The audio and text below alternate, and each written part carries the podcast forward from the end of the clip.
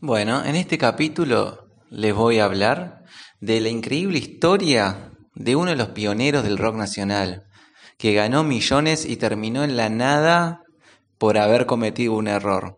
Así que vamos a comenzar. De quién voy a hablar es de el rockero Luis María Cafaro, que nació en Pasaje Convención, en el barrio de Palermo, de la ciudad de Buenos Aires el primero de noviembre de 1936. Desde muy temprana edad dio muestras de un innato sentido artístico. Sin embargo, sus padres de modesta condición, entendiendo que la música estaba lejos de constituir un seguro porvenir para su hijo, lo inscribieron en una escuela industrial. Esta situación duró cuatro años, justamente hasta el día que en lugar de ir a los exámenes de matemáticas, abandonó el lugar para lanzarse a recorrer el mundo. Pequeño de cuerpo, menor de edad, rozaba los 17 años y sin documentos intentó cruzar la frontera y perderse en Brasil o Paraguay. Esa época era 1952 y el episodio terminó con su detención por las autoridades de Paso de los Libres cuando pretendía cruzar la frontera justamente sin documentos. Allí lo interrogaron, dio su nombre, su nacionalidad, su dirección y justificó su fuga. Quería ser cantante, pero sus padres, de pocos recursos, lo habían inscrito en una escuela industrial para que en un oficio se asegurara una mejor vida. El canto, decían, no te va a dar de comer.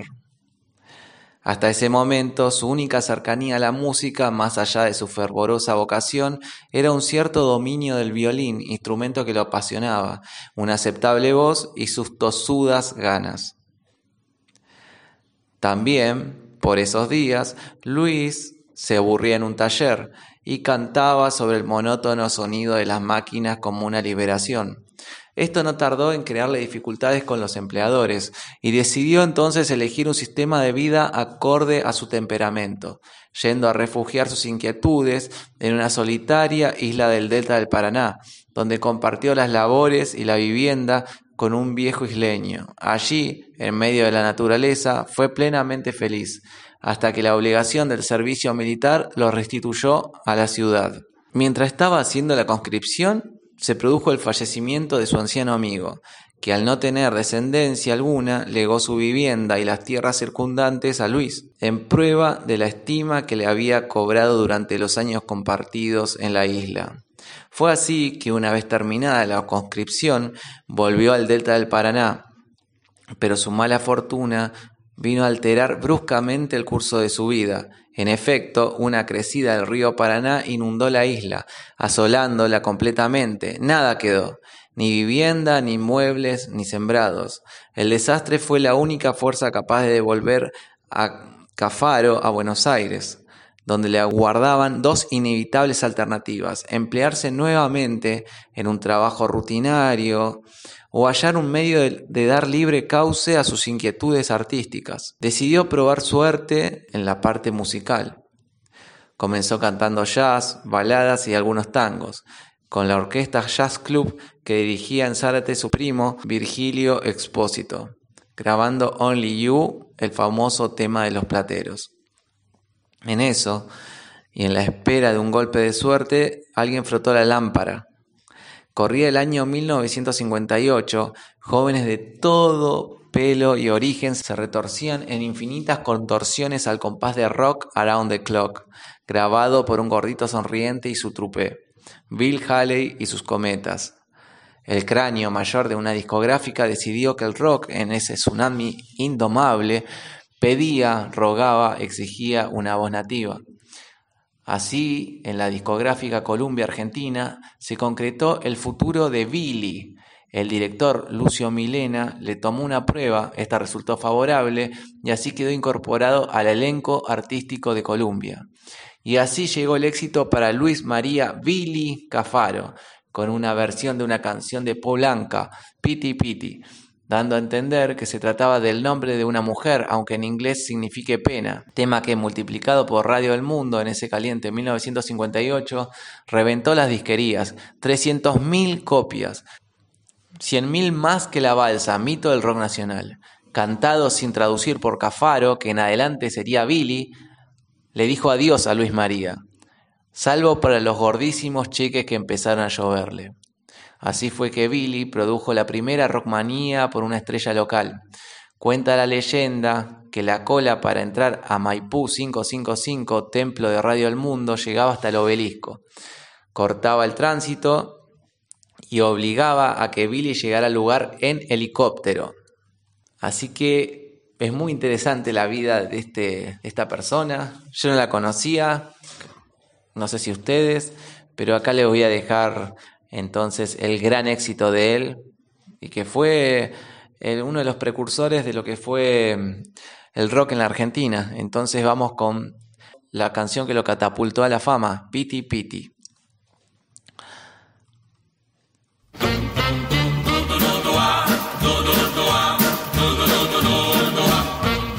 Piti, piti, piti, piti, amor de mi amor, dime que me quieres.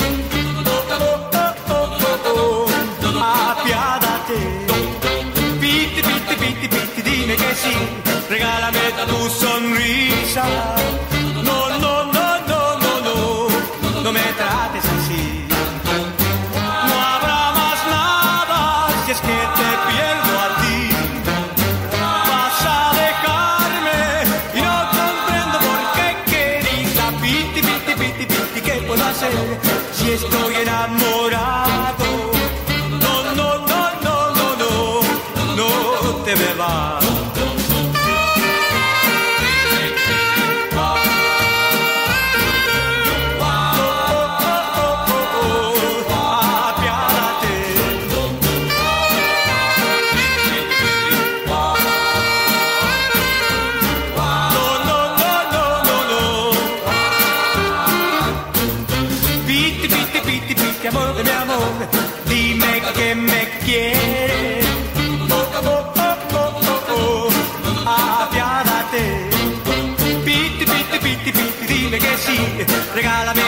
Tu sonrisa.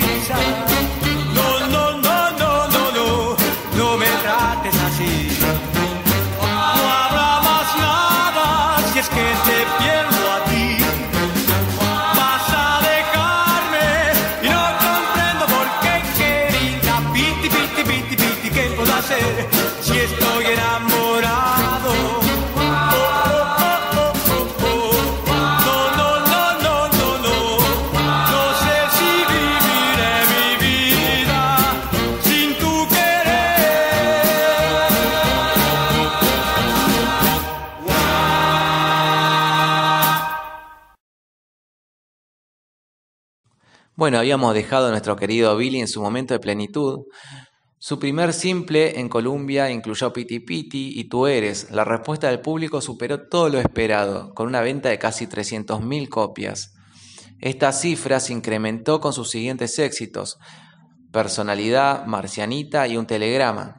Cada presentación suya en un club, en alguna radio o en la TV movía gran número de seguidores que cortaban las calles para ver a su ídolo pero en 1959 grabó en castellano Criminal Tango, una canción que en su versión original del italiano Piero Trompeta solo logró un éxito modesto y que en aquellos años era éxito en Italia de la mano de la versión de Marino Marini. Esta canción liberó la furia de millones de tangueros que creyeron ver en su letra una burla, acusación e insulto al santo grial porteño en plena época de rechazo a la innovadora música de Astor Piazzolla por los amantes del tango tradicional. La ola de ira, desprecio, insultos, ataques de los medios fue tan violenta que llevó a Billy a emigrar a España, donde sus temas se vendían bien.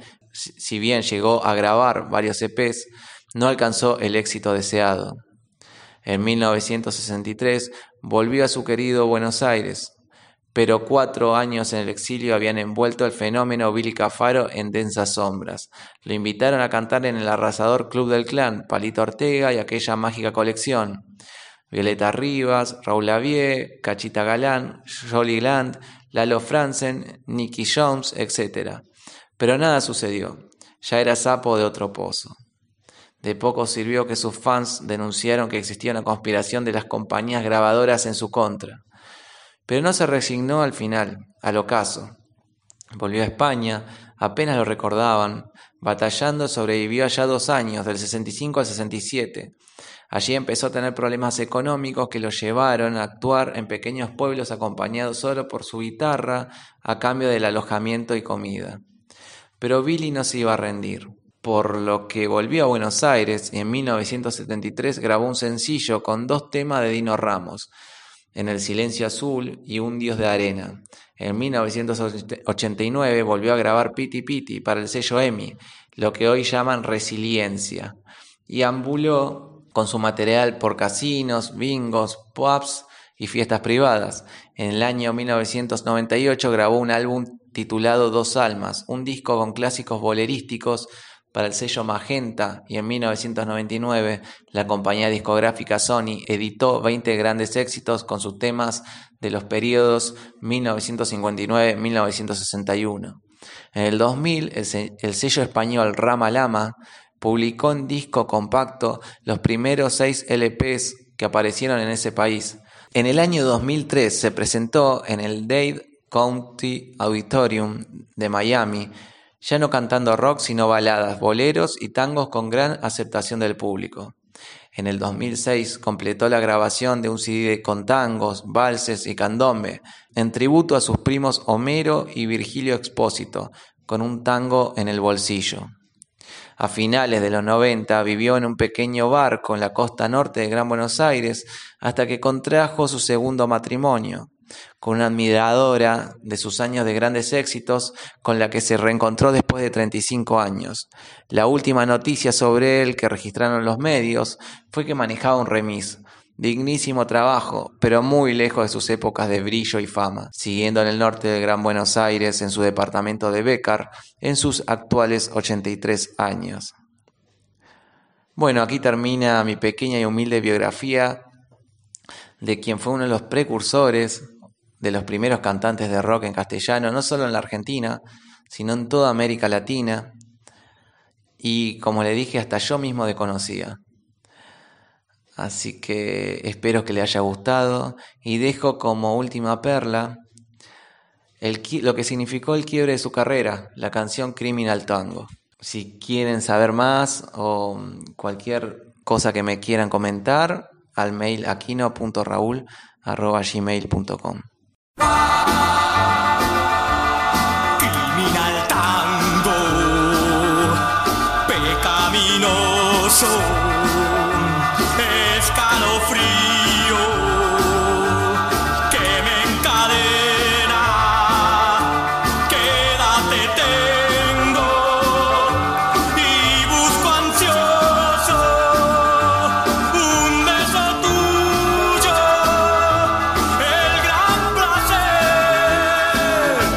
acerquémonos al tango, linda nena, flor del fango, me enamoro, yo me quemo, no me importa de morir, con la boca en la boca, mientras tocan los violines, me destruyes, me asesinas, más me llevas hacia el sol.